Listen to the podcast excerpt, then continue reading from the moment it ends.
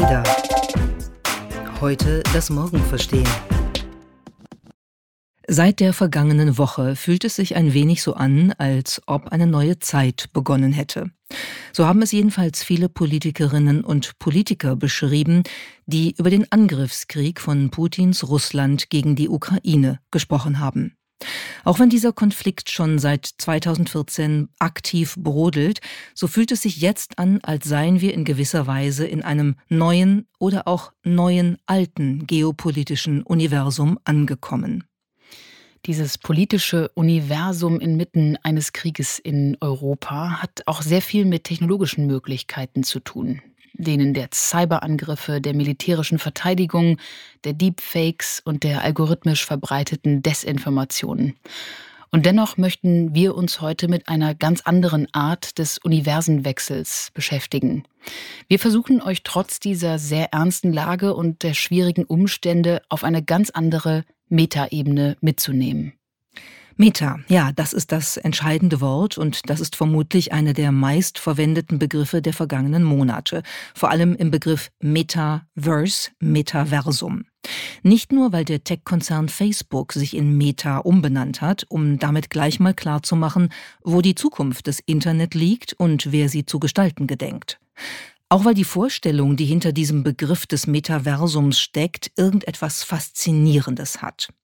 Die Idee, es könne irgendwo eine zweite Welt geben, die unsere Realität überlagert, in der wir all das tun können, was wir in unserer derzeitigen Realität tun, aber vielleicht noch viel mehr. Das ist das Metaverse, ein zweites simuliertes Universum, ein zweiter Lebensraum, der neben den tritt, in dem wir uns derzeit befinden oder glauben zu befinden. Denn Wer sagt denn eigentlich, dass unsere Wirklichkeit real ist? Dass es Bäume, Tische, Pflanzen, Tiere und auch andere Menschen gibt, die tatsächlich sind, also real existieren?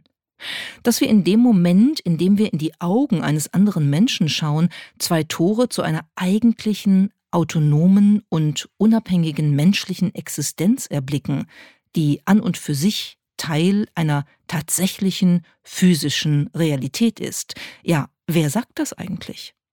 Es gäbe nämlich auch eine andere Möglichkeit und die beschäftigt uns Menschen schon sehr lange. In der Philosophie, in der Erkenntnistheorie, in der Science Fiction leben wir in einer Simulation, ferngesteuert von einer Entität, die um ein Vielfaches höher entwickelt und klüger ist, als wir Menschen es sind.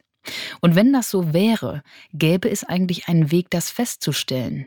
Oder wären wir auf immer und ewig dazu verdammt, höchstens annehmen zu können, dass wir, unser Umfeld, die ganze Welt, in der wir leben, eben eine einzige Simulation ist, deren Betreiberinnen und Betreiber alle Möglichkeiten haben, uns eine perfekte Realität zu simulieren, die wir aber niemals werden entzaubern können? Leben wir in einer Simulation? Darüber wollen wir in dieser Folge des ADA Podcasts sprechen. Was wäre daran spannend und warum sind Menschen seit Jahrhunderten von dieser Idee fasziniert? Wir, das sind Miriam und Lea.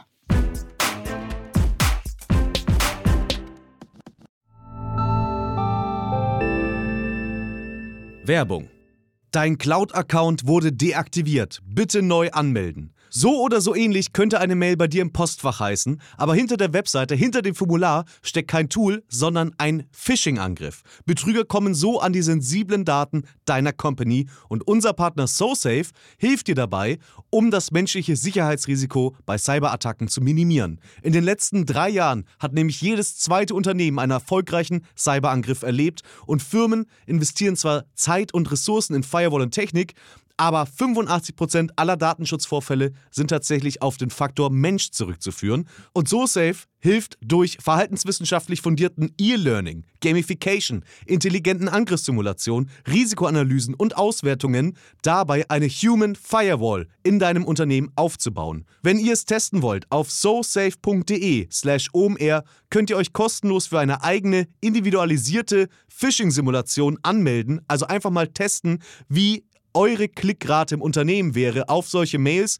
Bisherige Unternehmen hatten da zum Beispiel 30 Prozent. Ihr könnt gucken, ob euer Unternehmen über- oder unterbietet. Alle Infos auf sosafe.de/slash omr. Werbung Ende. Richtig populär geworden ist die Simulationshypothese, also die Idee, dass wir womöglich in einer Simulation leben, durch Nick Bostrom. Der ist ein schwedischer Philosoph an der Universität Oxford. Und er hat 2003 eine Abhandlung geschrieben mit dem Titel Are You Living in a Computer Simulation? Leben Sie in einer Computersimulation? Und dieser Hypothese liegt zugrunde ein philosophisches Denkmodell. Und das besagt, dass der Reifegrad oder das Reifepotenzial einer Zivilisation sich prüfen lässt. Und als reife Zivilisation oder posthumane Stufe bezeichnet Nick Bostrom eine Zivilisation, die über die Computerleistung und das Wissen verfügt, um bewusste Wesen in einem hohen Detaillierungsgrad zu simulieren. Und unreife Zivilisationen verfügen nicht über diese Fähigkeit. So viel erstmal zur Grundlage. Jetzt hören wir mal, was Nick Bostrom selbst zur Simulationshypothese sagt. Yeah, the most common misunderstanding is to conflate the simulation hypothesis with the simulation argument. The simulation hypothesis is the statement that we are living in a computer simulation. I think that is less than 50% likely to be the case. However, I do believe in the simulation argument, which shows or purports to show that one of three propositions is true. One of which is the simulation hypothesis. But then there are these other two propositions as well that also are alternatives. The possibility that almost all civilizations go extinct before reaching technological maturity and the possibility that there is this strong convergence among all technologically mature civilizations, such that they all lose interest in creating ancestor simulations. So, das war jetzt durchaus kompliziert und wir wollen einen Moment dabei verweilen, weil hinter dieser Überlegung, die er da gerade ausgeführt hat, Nick Bostrom, etwas liegt, was schon in der Logik der Begründung der menschlichen Existenz sehr interessant ist. Also wir haben einmal die Simulationshypothese, wie Bostrom äh, beschreibt, die besagt, dass wir alle längst in einer Computersimulation leben. Und das betrachtet er selbst als zu maximal 50 Prozent wahrscheinlich. Das ist je nach Perspektive ja schon mal beruhigend oder auch nicht. Aber die können wir eigentlich relativ schnell beiseite packen, weil das ist ja auch schwer, sie zu beweisen. Und das ist auch nur eine von drei Varianten, wie man mit der Überlegung, stecken wir irgendwie in einer Simulation oder arbeiten wir mit einer Simulation umgehen kann. Das zweite Element, was Bostrom im Hinblick auf das Simulationsargument entwickelt, geht davon aus, dass die menschliche Zivilisation überhaupt schon aussterben wird, bevor sie die richtige, also die posthumane Stufe erreicht hat. Und erst diese posthumane Stufe versetzt die Menschheit ja überhaupt in die Lage, Wesen zu simulieren, die dann sozusagen intelligenter als sie selbst sind. Das ist nach Bostrom, wie Lea schon beschrieben hat, eine wahre Zivilisation. Und da muss man sagen, dazu gehören wir derzeit nicht. Denn wir können ja keine Wesen simulieren, jedenfalls wüsste ich von keinen, aber vielleicht liegt das an mir, die tatsächlich in der Lage sind, intelligenter die Welt zu gestalten, als wir das können.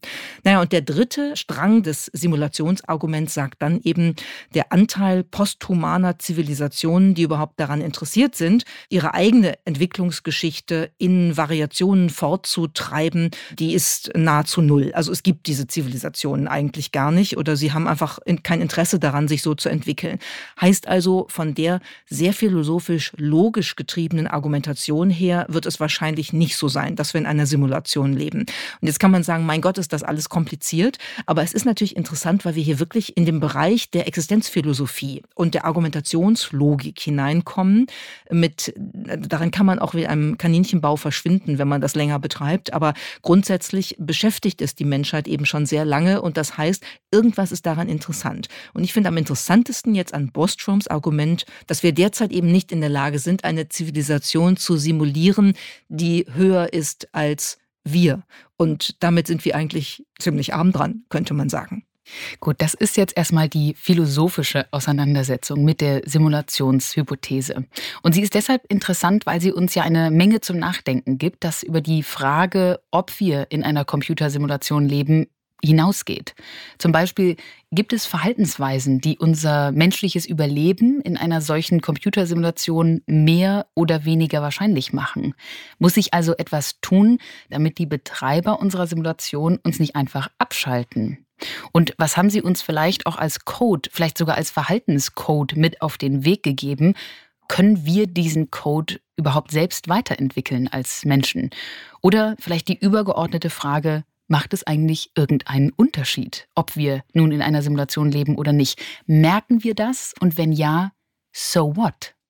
Guter Punkt. Ich glaube, diese letzte Frage ist ja eigentlich eine, die sozusagen erkenntnistheoretisch uns auch auf äh, Positivismus versus Konstruktivismus in der Erkenntnistheorie zurückwirft. Also auf die Frage, ist das eigentlich relevant, ob ich die Welt als solches beweisen kann, ob ich eine objektive Realität annehmen und nachweisen kann oder ist es egal? Und die Konstruktivisten sagen ja tatsächlich, das ist total egal, weil das, was ich wahrnehme, ist für mich real. Und ob das jetzt jemand anders auch so wahrnimmt oder nicht, muss gar nicht so von großem Interesse sein, weil für mich ist das real, was ich äh, glaube zu sehen, zu fühlen, zu spüren, äh, zu tun. Und damit ist das meine Realität. Und das ist natürlich ein, ein, philosophischer Streit, der sich ja durch die Geschichte zieht und der auch in dieser Simulationsfrage jetzt wieder ähm, auftaucht. Ich bringe jetzt mal eine psychologische Perspektive rein, denn das, was du gerade beschrieben hast, meine Wahrnehmung ist so, egal ob sie jemand anderes wahrnimmt, stelle ich mir gerade in der Therapie vor. Da wäre sicherlich eine Antwort, naja, wir verändern ja aber unser Verhalten, wenn wir uns bewusst werden, erstens über die Wahrnehmung von anderen und durchaus auch über unsere eigenen Muster in der Wahrnehmung. Soll heißen, wenn ich mir bewusst werde, beispielsweise, welche emotionalen Trigger ich mit mir herumtrage, habe ich sie vorher auch getragen, die waren schon da, aber mein Bewusstsein an und für sich verändert mein Verhalten, hoffentlich, wenn die psychologische Perspektive dann funktioniert. Also soll nur heißen, ich glaube schon, dass die Frage, macht es einen Unterschied, ob wir es wissen, für das menschliche Verhalten sicherlich ein, äh, eine Differenz machen würde. Also auch beispielsweise so die Art und Weise, wie wir miteinander umgehen. Stell dir mal vor, alle denken, ist ja nur eine Simulation. Mm, ja, das stimmt. Wobei, wenn die Simulation sich real anfühlt, und das würde sie ja, wenn wir davon ausgehen, dass die Situation, in der wir jetzt sind, eine Simulation äh, ist, dann hat das ja Folgen. Dann hat auch mein Verhalten in der Simulation Folgen für mein Empfinden, meine Akzeptanz durch andere in der Simulation. Heißt also, das ganze Konstrukt, mein Verhalten bestimmt das Verhalten anderer zu mir, bestimmt mein Verhalten ähm, im Hinblick auf das äh, der anderen und so weiter. Das kann man ja endlos fortsetzen. Das passiert ja in der Simulation genauso.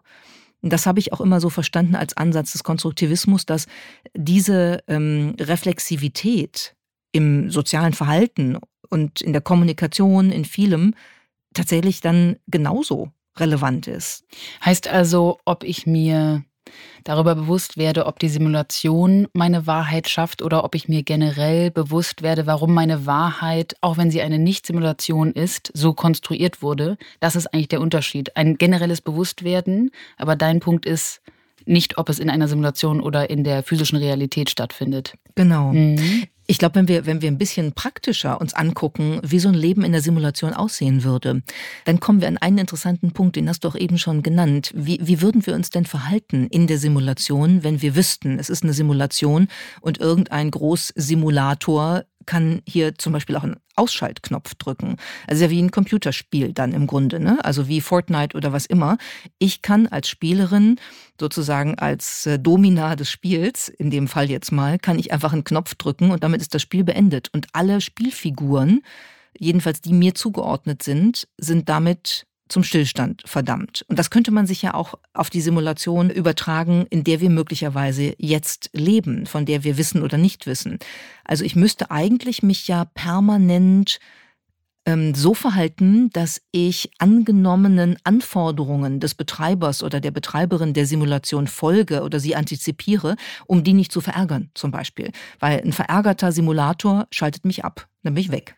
Ich nehme gerade wahr, dass diese Unterhaltung mir wenig Lust auf das Metaverse macht, weil das ja durchaus gefühlt, du hast gerade schon gesagt, wie ein Computerspiel, könnte so sein wie Fortnite, durchaus in die Richtung gehen könnte.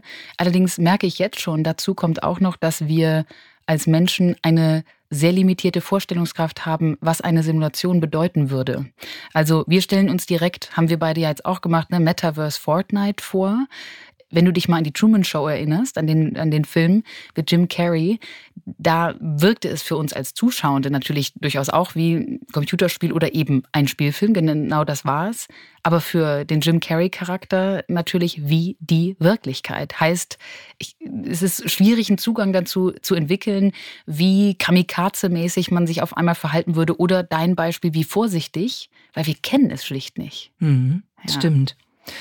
Ja, und, und sie könnte auch gebaut sein. Ja? Also es eine, könnte eine, eine reale Simulation sein, in der reale Objekte zusammengebaut worden sind. Das wäre ja Truman Show, das Beispiel, was du gerade genannt hast. Also wir haben keine wirkliche Vorstellung davon. Und wenn wir eine Vorstellung davon bekommen wollen, dann müssen wir uns oft in äh, künstlerischen Dimensionen bewegen, im Bereich der Science-Fiction-Filme zum Beispiel oder auch im Bereich der Literatur. Und da gibt es eine relativ neue, äh, schöne Antwort oder ein Angebot als Antwort auf die Fragen, die wir gerade diskutiert haben. Und die liefert uns der französische Autor Hervé Le Tellier. Er hat nämlich einen Roman geschrieben mit dem Titel Die Anomalie. Der Roman ist 2020 erschienen und äh, hat sich weltweit toll verkauft, ist auch ausgezeichnet, unter anderem mit dem Prix Goncourt. Und der Roman erzählt eine ziemlich irre Geschichte. Und die können wir mal kurz beschreiben. Im März 2021 fliegt eine Boeing 787 auf dem Weg von Paris nach New York durch einen elektromagnetischen Wirbelsturm. Und dann gibt es ganz heftige Turbulenzen und trotzdem glückt am Ende die Landung des Flugzeugs. Allerdings, dann kommt eine Wende, die keiner erwartet hat. Im Juni landet dieselbe Boeing, dasselbe Flugzeug mit denselben Passagieren ein zweites Mal in New York. Im Flieger sitzen eine ganze Reihe von Menschen, zum Beispiel der Architekt André und seine geliebte Lucie, der Auftragskiller Blake, der nigerianische Afro-Pop-Sänger Slimboy, der französische Schriftsteller Victor Miesel, eine amerikanische Schauspielerin und viele mehr. Und alle diese Protagonistinnen und Protagonisten führen auf sehr unterschiedliche Weise eine Art Doppelleben in ihrer Realität. Und nun landet dieses Flugzeug zweimal und es gibt diese Menschen tatsächlich doppelt. Sie sind auf einmal mit sich selbst konfrontiert, in der Anomalie einer verrückt gewordenen Welt. Und dann ist da zum Beispiel der alternde Architekt André, der mit Kampf und Krampf versucht, seine junge Freundin zu halten. Und zwar so hartnäckig und auch uncharmant, dass es einem beim Lesen wirklich graust. Und dieser André, den es dann plötzlich zum zweiten Mal gibt, der beobachtet sich selbst in diesem vergeblichen Bemühen und findet sich dann auch selber echt schlimm.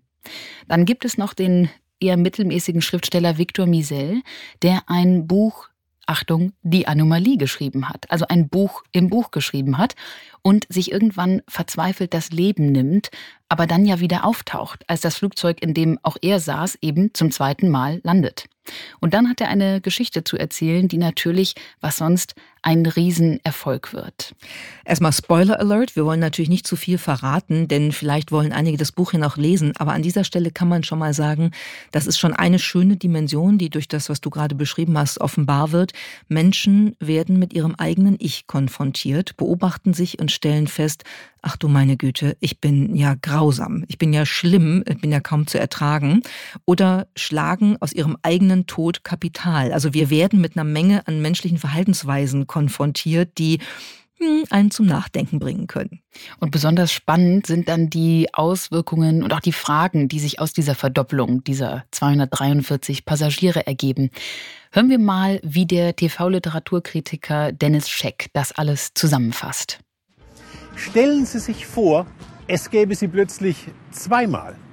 Ja, richtig, von einer Sekunde auf die andere wären sie plötzlich zu zweit. Einfach verdoppelt. Sie und ihr Zwilling lebten in ein und derselben Welt, mit denselben Erinnerungen, denselben Fingerabdrücken, denselben Narben. Würden Sie sich unter diesen Umständen vor Ihrem Zwilling schämen für Ihre sexuellen Fantasien, ihre Vergangenheit, ihre Vorurteile, ihre Schwächen und Defekte? Wären Sie bereit, Beruf und Bankkonto mit Ihrem Zwilling zu teilen? Ihr Haus, Ihren Partner, Ihre Familie, mit einem Wort Ihr Leben? Ja, es ist wirklich eine verrückte und zuweilen auch wirklich spannende Geschichte. Sie hat eine echte Sogwirkung. Man liest und liest und, und fragt sich auch, was würde ich denn tun, wenn ich plötzlich als doppelte Lea vor mir selbst dann stehen würde? Ja, was würdest du denn tun? Ich glaube, in der Situation des Buches ist erstmal interessant, dass die drei Monate auseinander zeitlich gesehen stehen. Diese beiden Versionen der Passagiere. Und deshalb würde ich in dieser Situation sicherlich auch versuchen, diesen zeitlichen Abstand mal spannend auszuloten. Also beispielsweise weiß ja die zweite Version der Lea, wovor womöglich die erste sich noch Sorgen macht, ähm, wo noch Dinge unklar sind. Das fände ich erstmal eine spannende Dimension, diese zeitliche Versetzung. Und ich glaube, ganz generell würde ich mir vielleicht die Fragen stellen, von denen ich ja in beiden Versionen weiß, dass ich sie mir eigentlich nicht stellen möchte. Weil die fragende Lea hätte auf der einen Seite Empathie, auch übrigens für vielleicht schreckliche Verhaltensweisen, die du ja eben auch erwähnt hast, die ja im Buch ganz klar hervorkommen. Sie hätte also Empathie und trotzdem wüsste sie, wie weit gegangen werden könnte im sehr unangenehmen äh, Fragen stellen. Wie, wie würdest du das machen, wenn du auf einmal vor einer Miriam stehst? Das finde ich einen interessanten Punkt. Äh, du würdest sozusagen mit dir selbst in einen therapeutischen Prozess gehen, so klingt das. Da ich jetzt eben schon von der Therapie sprach, äh, klingt es jetzt, als hätte ich irgendwie wirklich akute Probleme. Vielleicht, ich würde eher sagen, ich würde in so ein Zwiegespräch gehen. Ja, ich glaube, das fände ich irgendwie spannend. Ganz sicher fängt man auch an zu beobachten und womöglich dann auch zu kritisieren. Vielleicht, das fände ich auch ganz schön, aber auch sich dann richtig zu mögen. Das wäre ja auch mal ein schöner Effekt. Ich fand es etwas erschreckend, dass im Buch das sehr selten vorkam. Aber einmal, einmal, kommt es vor. Einmal kommt es Wir vor. Sagen nicht wo, aber einmal kommt es vor, dass die verdoppelte Person sich jeweils sehr mag und dass die beiden dann auch gemeinsam mhm. den weiteren Lebensweg gehen. Das fand ich auch eine der schönsten Geschichten, hat mir gut gefallen. Und ich finde das sehr schön, was du gerade beschrieben hast, wie man sich mit sich selbst dann auseinandersetzen könnte. Ich hatte ganz ehrlich total praktische Fragen, als äh, ich mich äh, das mal gefragt gefragt habe beim Lesen. Ich habe mich gefragt, was mache ich denn? Ähm, zieht meine Doppelgängerin dann bei mir ein? Und äh, dann wie muss ich meine Wohnung umräumen, weil plötzlich wohnen wir zu zweit in einer Wohnung, die ich bisher alleine bewohnt habe. Erstmal gleich schon Spannung. nicht, zwang, nicht zwangsläufig, aber muss man ja mal überlegen, ja. Oder es gibt ja den Fall auch, wo zum Beispiel dann äh, ein Pärchen sich fragt, was machen wir jetzt eigentlich? Haben wir jetzt ab jetzt immer einen Dreier? Oder, oder womöglich einen Vierer, wenn es zwei Doppelungen gibt. Wenn sie beide in dem Flugzeug gesessen haben, dann wird es interessant. Wird es dann ein Vierer oder werden es zweimal zwei, die sich möglicherweise auch über die Verdopplungsgrenze hinweg äh, kombinieren lassen? Das ähm, jetzt ist sehr interessant, auf welche Themen du direkt wiederkommst. Aber würdest du in der Interaktion, in der Unterhaltung mit einer zweiten Miriam, hättest du da auch sofort die Intuition, wo du hingehen würdest? Wo geht dein Kopf dahin? Ganz spontan, bauchgefühlsmäßig würde ich sagen, ich würde tatsächlich mich ganz vorsichtig rantasten, weil ich auch nicht glauben könnte, dass dieser Mensch wirklich ein zweites Ich von mir ist. Und deshalb wäre ich, glaube ich, auch ein bisschen vorsichtig und aber auch wahnsinnig neugierig. Und ich könnte mir vorstellen, das, das mochte ich gerade sehr an dem, was du beschrieben hast, dass äh, man wirklich nächtelang zusammensitzt bei einem schönen Glas Rotwein und mal schaut, wie man selbst denn auf sich reagiert. Das ist schon irgendwie eine geile Vorstellung, oder? Ja, allerdings. Ja, also Schauen wir noch mal jetzt etwas über die konkreten Erzählfäden im Buch, die sich wirklich lohnen, wir sagen es nochmal, hinweg ein bisschen genauer auf die grundsätzliche Idee der Menschheit, der ganzen Welt als einer Computersimulation. Denn das ist äh, sozusagen im Buch ein wesentliches Motiv, weil dann ein Krisenstab eingerichtet wird mit ganz vielen Wissenschaftlerinnen und Wissenschaftlern und die sollen prüfen, was denn wohl die Begründung, die wahrscheinlichste Begründung dafür sein könnte, dass dieses Flugzeug zweimal gelandet ist und dass es alle Passagiere jetzt plötzlich doppelt auf der Welt gibt. Das könnte ein Fehler in der Software, ein Glitch gewesen sein, wenn wir von einer Computersimulation ausgehen, weil da einfach irgendwas schiefgelaufen ist im Ablauf des Datenprozessierens und dann eben sozusagen das Flugzeug zweimal landete, was so nicht in der Software vorgesehen war. Und plötzlich merken die Menschen, was da ist, oder vielleicht sollten sie es sogar merken. Und mit diesem Motiv der Suche nach einer Begründung spielt ja auch Hervé Letellier intensiv in dem Buch. Einer der Wissenschaftler, Adrian, der denkt dazu Folgendes. Ich zitiere mal, was er denkt. Die Vorstellung einer Simulation, Adrian verabscheute sie. Er, der Karl Popper zum leuchtenden Vorbild seiner epistemologischen Studien erkoren hatte, diesen tapferen Popper, für den eine Theorie keinerlei wissenschaftlichen Charakter hat, wenn sie durch nichts widerlegt werden kann. Aber er, Adrian, kann es drehen und wenden, wie er will. Unter gleichen Voraussetzungen ist die einfachste Erklärung oft die richtige. Die einfachste, aber auch die unangenehmste. Das Auftauchen der Maschine kann keinem Durcheinander in der Simulation zugeschrieben werden. Es wäre so einfach gewesen, sie zu löschen, ein paar Sekunden zurückzugehen. Nein, es ist offensichtlich ein Test. Wie werden Milliarden virtueller Wesen reagieren, wenn sie mit der Enthüllung ihrer Virtualität konfrontiert werden?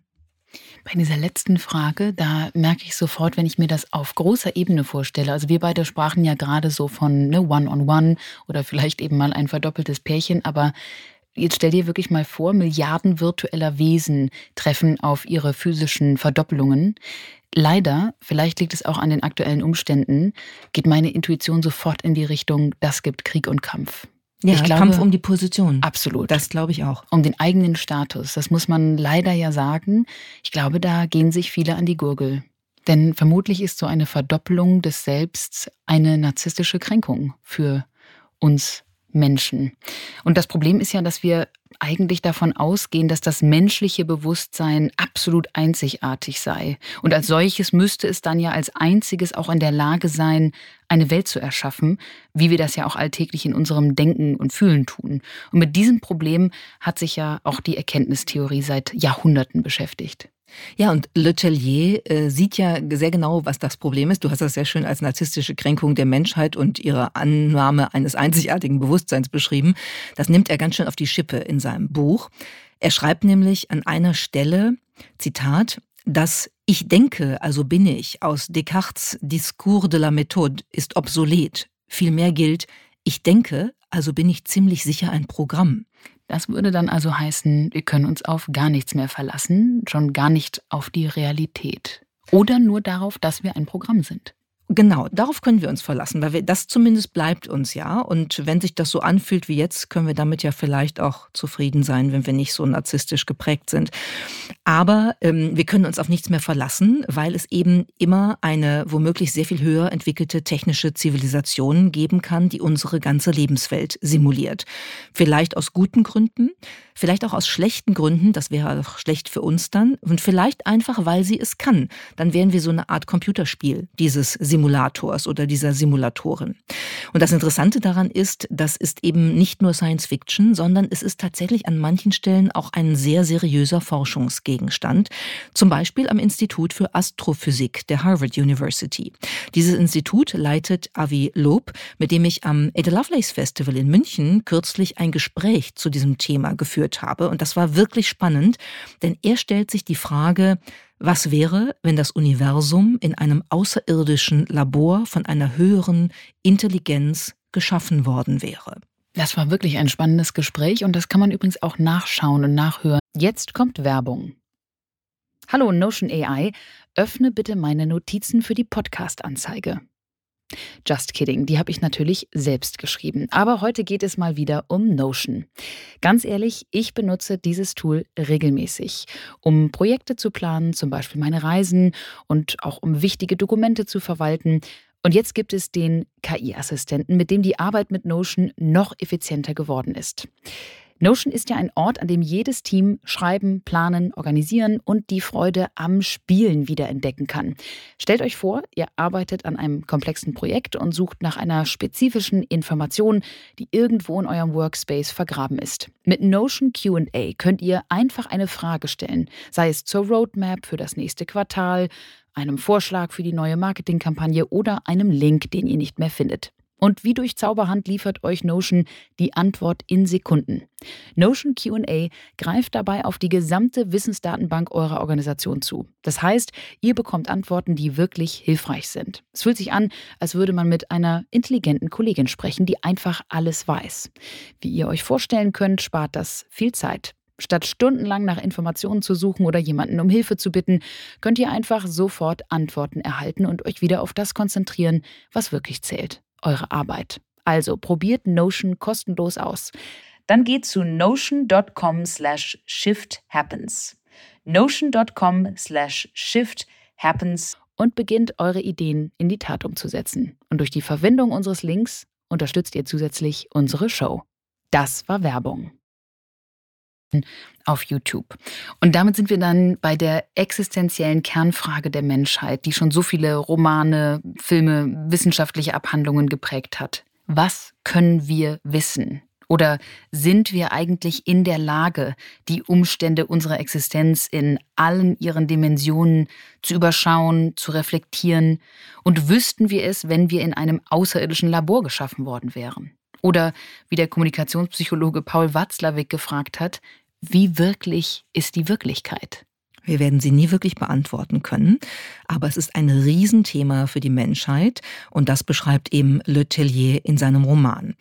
Und er verweist uns auch darauf, dass Realität immer relativ ist. Meine Realität unterscheidet sich von deiner Realität und deshalb werde ich auch nie wissen können, wie deine Realität wirklich aussieht oder sich anfühlt, weil ich eben ich bin und nie du sein kann. Und etwas zynisch mit Friedrich Nietzsche formuliert, die Wahrheiten sind Illusionen, von denen man vergessen hat, dass sie welche sind. Auch diesen Satz zitiert Le Tellier übrigens in seinem Roman. Das passt auch leider ganz gut auf die aktuelle politische Lage, denn da schienen einige politische Wahrheiten jetzt dann doch auch nur Illusionen zu sein.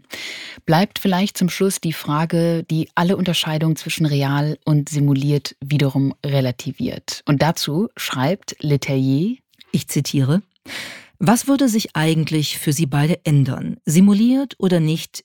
Wir leben, wir spüren, wir lieben, wir leiden, wir schaffen etwas und wir sterben alle und hinterlassen unsere winzige Spur in der Simulation. Wozu dient es zu wissen? Das Dunkel ist der Wissenschaft stets vorzuziehen. Das Unwissen ist ein guter Kamerad. Die Wahrheit schafft niemals Glück. Dann lieber simuliert und glücklich sein. Hm. Weißt du, woran mich das auch erinnert? An den Film Die Matrix von 1999, der ja die vielleicht spannendste Science-Fiction-Umsetzung der Simulationsidee ist Kurz zur Erinnerung, worum es hier geht. Die Menschheit verlor vor langer Zeit, vermutlich zu Beginn des 21. Jahrhunderts, einen Krieg gegen von ihr selbst erschaffene Maschinen mit künstlicher Intelligenz.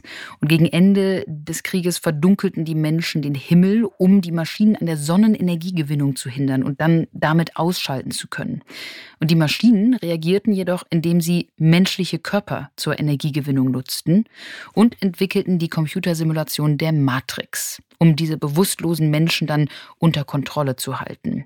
Und in der Situation lebt nun der Hauptdarsteller Neo, gespielt von Keanu Reeves, und er merkt, irgendwas stimmt nicht mit der Realität, in der ich lebe. Und dann findet Neo mehr und mehr heraus, was die Matrix ist. Und irgendwann muss er sich dann entscheiden. Das ist die berühmte Szene zwischen Neo und Morpheus, in dem er wählen muss zwischen der roten und der blauen Kapsel. Du wurdest wie alle in die Sklaverei geboren und lebst in einem Gefängnis, das du weder anfassen noch riechen kannst. Ein Gefängnis für deinen Verstand. Dummerweise ist es schwer, jemandem zu erklären, was die Matrix ist. Jeder muss sie selbst erleben. Dies ist deine letzte Chance. Danach gibt es kein Zurück. Schluckst du die blaue Kapsel, ist alles aus. Du wachst in deinem Bett auf und glaubst an das, was du glauben willst. Schluckst du die rote Kapsel, bleibst du im Wunderland. Und ich führe dich in die tiefsten Tiefen des Kaninchenbaus. Bedenke, alles, was ich dir anbiete, ist die Wahrheit, nicht mehr. Folge mir. Ja, das ist eine legendäre Szene und sie erinnert uns an die zentrale Frage, um die es immer wieder geht, auch bei unserem Thema der Simulation. Leben wir in einer solchen? Und diese Frage lautet, was kann ich als Mensch wissen und was will ich eigentlich wissen? Will ich Aufklärung oder will ich selbstverschuldete Unmündigkeit? Das ist eines der größten Themen der Menschheit, hier bei Matrix verpackt in einer roten und einer blauen Pille, hier bei Hervé Le Tellier verpackt in einem Roman und in der Idee, wir lebten alle in einer umfassenden Computersimulation. Und die Frage, die wir uns gestellt haben nach der Lektüre des Romans, war dann, Was ist denn eigentlich die Anomalie? Der Sprung in der Simulation, durch den uns bewusst wird, in einer solchen zu leben? Oder vielleicht eher die Annahme, dass wir die höchst entwickelte Zivilisation sind, die immer weiß, wie es mit ihr steht, wo sie herkommt und wo sie hingehen wird. Das war der ADA-Podcast Heute das Morgen verstehen. Entwickelt wird der Podcast von der gesamten Redaktion der ADA Learning GmbH. Produziert werden unsere Folgen hier in Düsseldorf bei Audioversum. Wenn ihr uns unterstützen mögt, dann gebt uns doch fünf Sterne, teilt uns auf Social Media oder lest unser Digitalmagazin unter ada-magazin.com. Mehr über die Ada Learning GmbH gibt es unter join-ada.com.